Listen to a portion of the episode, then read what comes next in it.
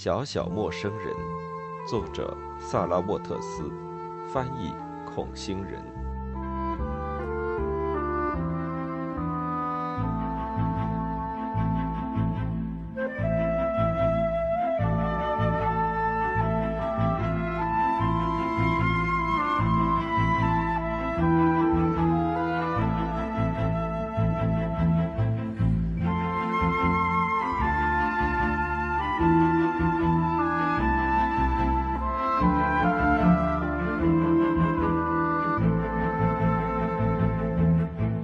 那天是礼拜六，可能那时我正在向那个伦敦委员会提交论文，和卡罗琳之间的事情还在我脑海深处纠缠。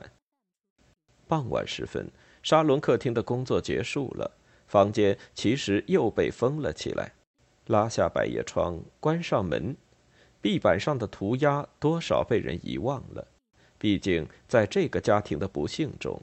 这只是一件微不足道的小事。礼拜天和礼拜一平安度过，那两天很冷，不过很干燥。所以礼拜二下午，卡罗琳走过沙龙客厅的门口时，听到房间那个方向传来规则的轻轻滴答声，她很吃惊，还以为是水滴声。她沮丧地想，一定是天花板上出现了神秘的新裂缝。他打开门，向里望了望，恰在这时，滴答声停止了。他屏息凝气地站在那里，窥视着黑暗的房间，只能辨出墙上脱落的一张张壁纸和奇形怪状、皆是粗笨的盖起的家具，但他什么也没听见。于是他关上门，自顾自地走了。第二天，他又一次经过沙龙客厅。他又听到了那种噪音，这次是迅机的鼓点，又像哒哒声。他听得清清楚楚，便径直走进房间，拉开一扇百叶窗。和上次一样，他一打开门，声音就停了。他查看了留在房间里用来接天花板漏下的雨水的盆和桶，迅速检查了粗毯覆盖的地毯，它们都很干燥。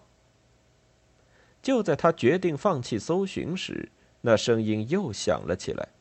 他迷惑极了。这次声音不像是在沙龙客厅里，倒像是从隔壁房间传来。他说：“那是一阵柔和但有力的哒哒哒声，像是一个小学生在懒洋洋的敲鼓。”他更迷惑，也更好奇。他返回走廊，站着仔细听。他追着声音来到了饭厅，但声音猝然停下。没想到几秒钟后，声音清晰的在走廊另一侧墙上出现，是小客厅里。他看到他母亲在那里正在看一周前的旧报纸。艾瑞斯太太什么也没有听到。什么也没有听到，卡罗琳问道：“你能肯定吗？”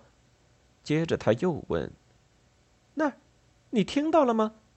卡罗琳举起手，她的母亲仔细聆听着，过了一会儿才听出来，是的，确实有什么声音。她说那是一种咚咚声，和卡罗琳说的哒哒正好相反。她认为可能是空气或者雨水意外流进了中央供暖管道。卡罗琳疑惑地走到房间另一头的老式散热器前，它摸上去不冷不热，毫无生气。他把手拿开后，敲击声却变得更加响亮、更加清晰。现在声音似乎是从他头顶传来，声音很清楚。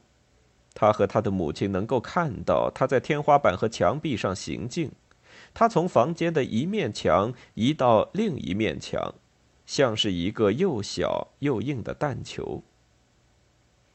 这时正是下午的某个钟点。贝兹利太太已经回家，他们自然而然的只能想到贝蒂，想到他会不会正在楼上的哪个房间里干活。他们拉铃叫他，他从地下室径直跑上来。他说他在下面待了半个小时，在准备茶点。他们让他一起在小客厅里待了约莫十分钟。这段时间里，房子彻底安静了。可是他一离开，敲击声又响了起来。这次是从走廊里传出来。卡罗琳迅速冲到门边，向外张望，发现贝蒂一脸迷惑地站在大理石地板中央。一阵柔和清脆的声音从他头上的墙壁镶板中传来。卡罗琳说：“他们不觉得害怕，连贝蒂自己也不害怕。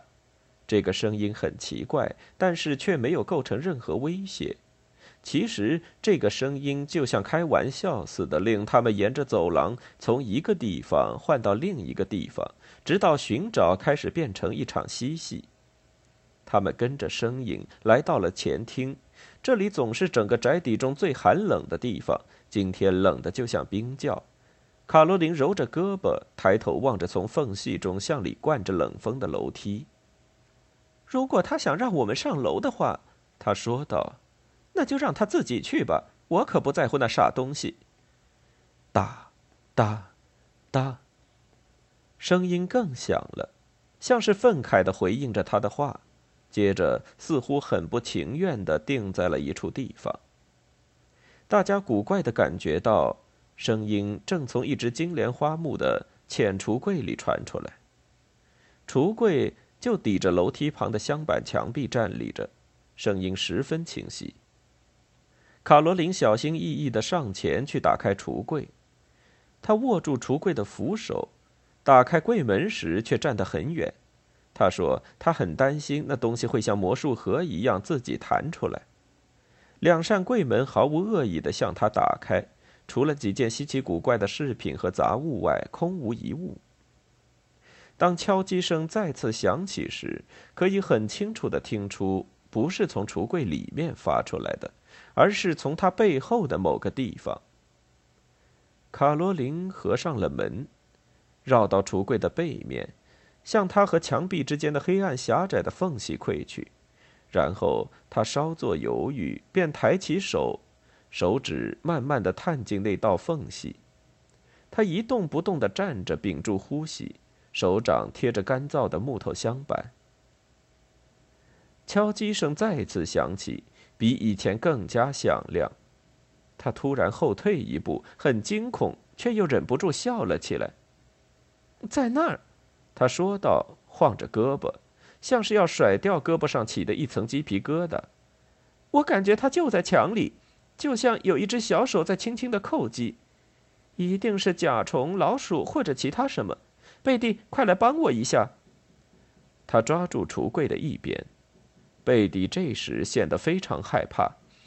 小姐，我我不想过去。过来，他又不会咬你。女孩向前走了几步，橱柜不重，但是却不容易控制。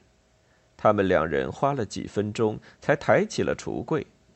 他们刚挪开它，敲击声就再次消失。艾瑞斯太太被墙上新出现的东西吓住了，倒吸了一口冷气。卡罗琳听得很清楚，她看见了他的一个动作，伸出手，惊恐万状地捂住胸口。妈妈，你怎么了？他一边费力地抓着橱柜的脚移动位置，一边问道。艾瑞斯太太没有回答。卡罗琳把橱柜放好，走到他母亲身边，瞧个究竟。墙壁上出现了更多孩子气的涂鸦：S S S S U S。卡罗琳呆住了，简直不可思议。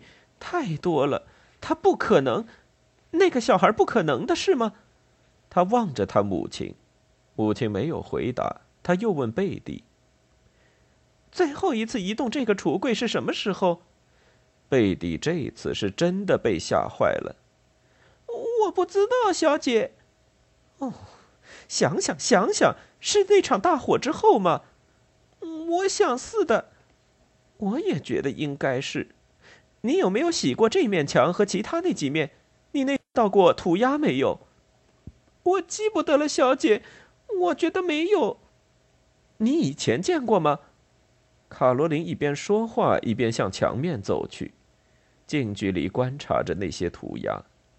他先用毛衣袖口蹭了蹭，然后又用舔湿的大拇指去擦，那些涂鸦还在上面。他摇摇头，彻底弄糊涂了。这些是那个小女孩画的吗？是她画的吗？我想起来了，她那晚去过一次洗手间，她可能正好溜到这儿，可能觉得画一个标记，让我们好几个月都发现不了，很有趣。把它盖上，艾瑞斯太太突然命令道。卡罗琳转向他：“我们不该清洗一下吗？清洗毫无意义。难道你还不明白？这些涂鸦和前面那些很像，我们不该发现它们。我不想看它们，把它们盖上。好啊，当然可以。”卡罗琳瞟了一眼贝蒂，回答道。他们把橱柜推回了原位。他告诉我，在此之后，这桩奇怪的事情才开始让他感到震惊。他起先毫无畏惧，可是现在，敲击声、新发现的涂鸦、母亲的反应和眼前的寂静都变得不同了。他思前想后，感觉自己的勇气开始动摇。为了给自己打气，他说。肯定是这幢宅邸正在和我们玩客厅游戏。如果他又出现，我们都别放在心上。他提高声音，朝着楼梯井里说道：“宅子，你听见了吗？戏弄我们没有好处，我们不玩了。”这次没有敲击声回答他，他的话被这片静默吞噬了。他看到贝蒂不安的眼神，便转过身，尽力镇静地说：“没事了，贝蒂，你现在可以回厨房了。”不过贝蒂很犹豫。夫人没事吧？夫人很好。卡罗琳一手扶着母亲的胳膊：“妈妈，我们去暖和一点的地方好吗？”然而事发当天，艾瑞斯太太就说。他宁愿自己一个人待在房间里。他系紧了披肩。卡罗琳和贝蒂看着他疲倦的爬上楼梯。他一直待到接近晚饭的时候。晚饭时看得出来，他恢复了常态。卡罗琳也从紧张中平复了心情。没人提起那些涂鸦。那天晚上以及之后的一两天都平静的过去了。可是那个礼拜的最后几天，艾瑞斯太太第一次半夜从梦中惊醒。她和大多数经历过战争的妇女一样，很容易被不熟悉的声音惊醒。有一天晚上，她从睡梦中醒来，清楚记得有人喊了她。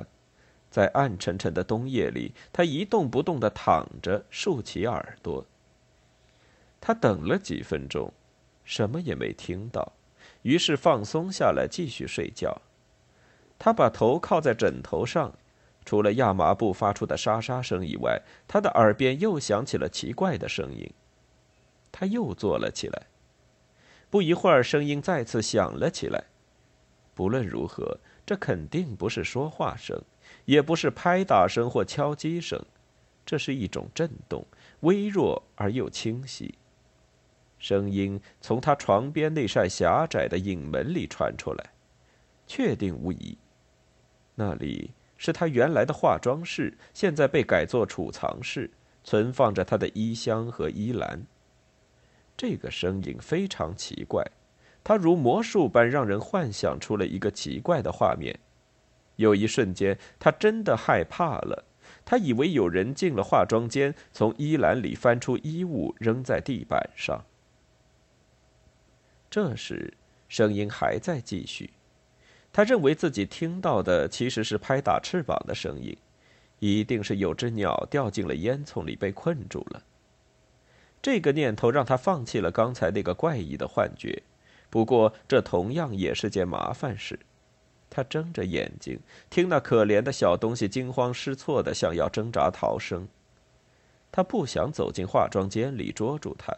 他其实也不在意究竟是鸟类还是其他扑动翅膀的东西，他只不过上了年纪，糊涂的担心它们飞到他脸上，弄乱他的头发。但是最后，他还是坚持不住了。他点燃了一支蜡烛，走下床。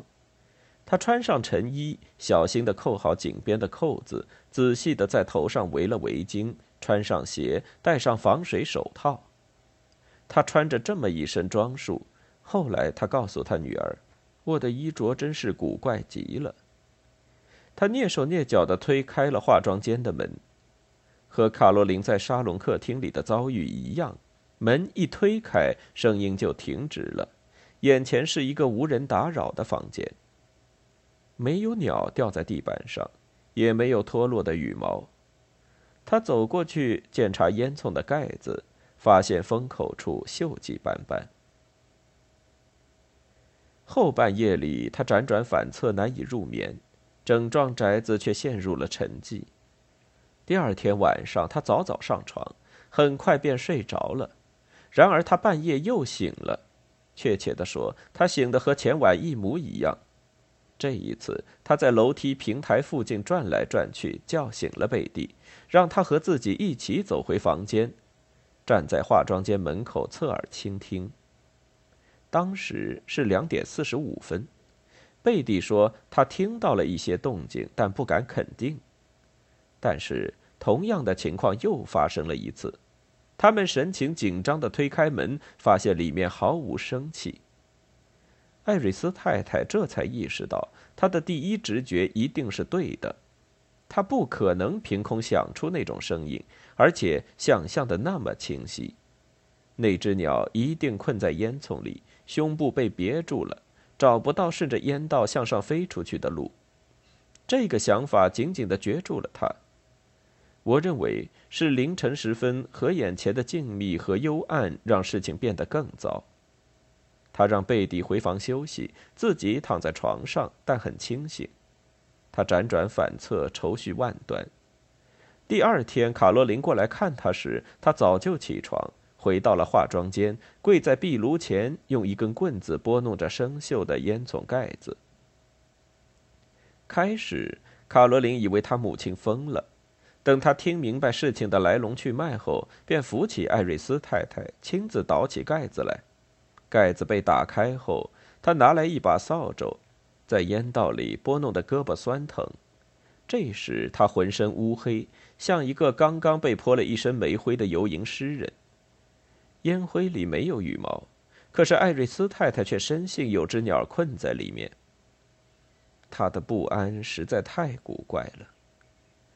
卡罗琳洗漱之后，拿着一副观距眼镜来到了花园里查看烟囱，他发现。宅子内一朝向的所有烟囱帽都盖着铁丝网罩，有的地方铁丝破损了，不过却覆盖着潮湿的落叶。他认为鸟儿不可能在里面筑巢，然后掉进烟道里。但他走回去的路上一直在前思后想。最后，他告诉母亲，有问题的那个烟囱帽上可能最近住过鸟巢。他说他看见一只鸟飞进又飞出，自由自在。艾瑞斯太太稍稍安心了一些，梳洗过后吃了早餐。但仅仅大约一个小时之后，卡罗琳刚在房中用完早餐，便被她母亲的惊叫吓了一跳，叫喊声尖利刺耳。她迅速的跑过楼梯平台，她看到化妆间的门开着。艾瑞斯太太就在那里，身体摇摇晃晃的向外走，胳膊直挺挺的伸出去，指着屋里的什么东西。后来，卡罗琳才意识到，她母亲此时的姿势可能不是要退出来。那时，他飞奔到母亲身边，只是以为她一定病得很重。可是，艾瑞斯太太没有病，至少不是通常的那种生病。她让卡罗琳扶她坐到座椅上，倒了一杯水。让卡罗琳跪在他身边，握着他的手。我没事，他说着，擦了擦闪着泪光的眼睛。卡罗琳更加吃惊了。你别担心，过了这么长时间，我还是这么傻。他说话时不住的望着化妆间，他的表情很奇怪，非常害怕，却还有些充满期盼。卡罗琳更担心了。怎么了，妈妈？你在看什么？你看到了什么呀？艾瑞斯太太摇摇头，不回答。卡罗琳站起身，小心翼翼的穿过房间，走向化妆间。后来，她告诉我，那时眼见着母亲的举动越来越古怪，他不知道自己更害怕发现房顶上方有什么可怕的东西，还是更害怕发现里面根本就没有任何东西。首先映入他眼帘的是一堆摆放凌乱的箱子，显然是他母亲把它们从原来的地方拖出来，想要掸去刚才打开烟囱时掉落在盒子上的煤灰。然后他的目光被一面墙的墙角部分吸引过去。盒子移开后，那地方才露了出来。在昏暗的光线中，他以为那是一块颜色更深的烟灰污迹。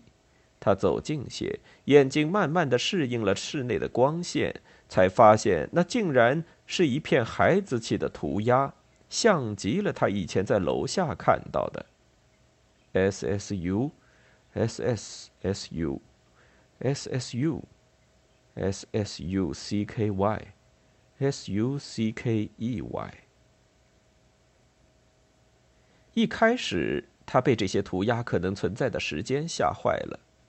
涂鸦显然比他们猜测的时间长，不是那个可怜的吉利安·贝克海德画的，一定是另外一个小孩在很多年前画的。他不知道是不是他自己画上去的，或者是罗德里克。他想到了表亲们、家族的朋友们。接着，他的心奇怪的向下一沉，他又看了看那些涂鸦，突然明白了他母亲的眼泪。他吃惊的发觉自己脸红了，他只好在又小又暗的房间里待了几分钟，等着脸上的红晕褪去。哦，他回到母亲身边说道：“至少我们现在可以肯定，不是贝克海德家那个女孩干的。”艾瑞斯太太回答的很简短：“我从没这么想过。”卡罗琳站在他身边。“抱歉，妈妈。”“你为什么抱歉，亲爱的？”“我不知道。”“那就别再这么说了。”艾瑞斯太太叹了口气。“这幢房子喜欢把我们困住，是吗？仿佛他知道我们所有的弱点。”一个接一个的试探。天哪，我厌倦透了。他把手绢叠成了小块，按压在前额上，紧紧闭上眼睛。我能为您做些什么，或者帮你拿些什么吗？卡罗琳问道。你为什么不到床上去躺一会儿？我连床也讨厌。那就坐在椅子上打盹吧。我在炉子里添些柴。我又像个老年妇女了，艾瑞斯太太小声嘟囔着。卡罗琳过去照料炉灶，她疲倦的靠在椅子上。火苗开始添木柴时，她的头似乎睡着了。卡罗琳望了他一会儿，被他脸上的皱纹和悲伤吓住了，突然间觉得。就像小时候，父母会时不时让我们突然一惊。他是一个独立的人，他对他的愿望、经历一无所知，也无法看透他满怀忧伤的过往。他现在能为母亲做的，就是让他感觉更舒服些。因此，他悄悄穿过房间，把半开的窗帘拉好，关上化妆间的门，在母亲膝头绕着的披肩上加了一条毯子。然后他走下了楼梯。他没把这件事讲给贝蒂和贝兹利太太听，可是他不想自己一个人待着，于是他在厨房里做起了家务。过了一会儿，他又过来看时，发现母亲睡得很熟，姿势一点没变。不过艾瑞斯太太刚才一定醒过，因为现在毯子掉在了地上，像是被谁拉扯到了一边。卡罗琳注意到，她刚才轻轻关紧的化妆间门又敞开了。